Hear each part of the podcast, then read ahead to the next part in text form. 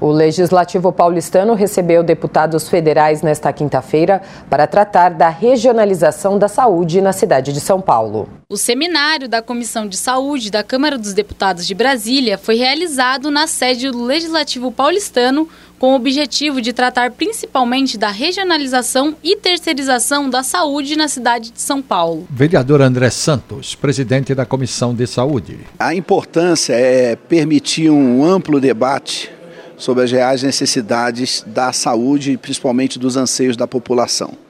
Então, hoje há uma junção do trabalho que está sendo feito em Brasília, juntamente com o trabalho que está sendo feito aqui na cidade de São Paulo.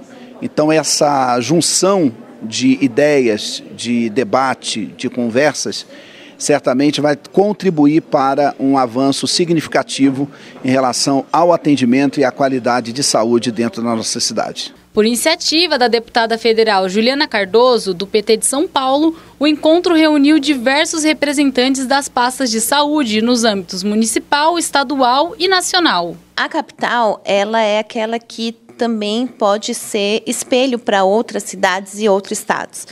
Importante a gente falar sobre a relação da regionalização aqui, porque você já enxerga o que faltou nos últimos anos é, de atuação do governo federal na relação da regionalização. O Estado, por exemplo, não se, não, não se inscreveu para poder organizar, inclusive, recursos federais para o atendimento de uma boa parte da nossa população do estado de São Paulo. E, ao mesmo tempo, você vê e faz uma escuta das coisas básicas que estão faltando: medicação para epilepsia, o espaço para as mães atípicas não tem todo o acompanhamento que precisa. É, remédios como, por exemplo, de diabetes, que é remédios de alto custo, não tem sido é, é, conseguido na farmácia, não só de alto custo, mas também de outras.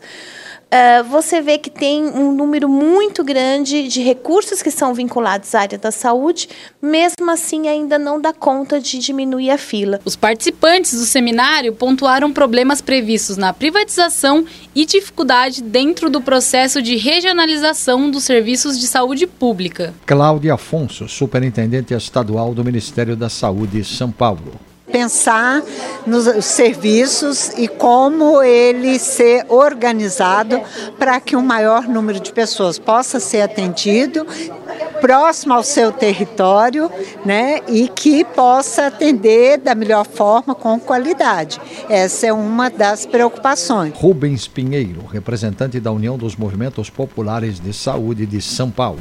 Todos esses movimentos, todas essas ações só vêm colaborar para que a população dos 12 12 milhões e 800 mil habitantes do município de São Paulo, eles tenham um entendimento dos seus direitos e buscar os seus direitos. São nesses eventos, colocados dessa forma, que a gente pode transformar e com vocês nos auxiliando a colocar nas redes, a gente pode transformar isso em conhecimento para os usuários, tá? População de modo geral, usuários do SUS.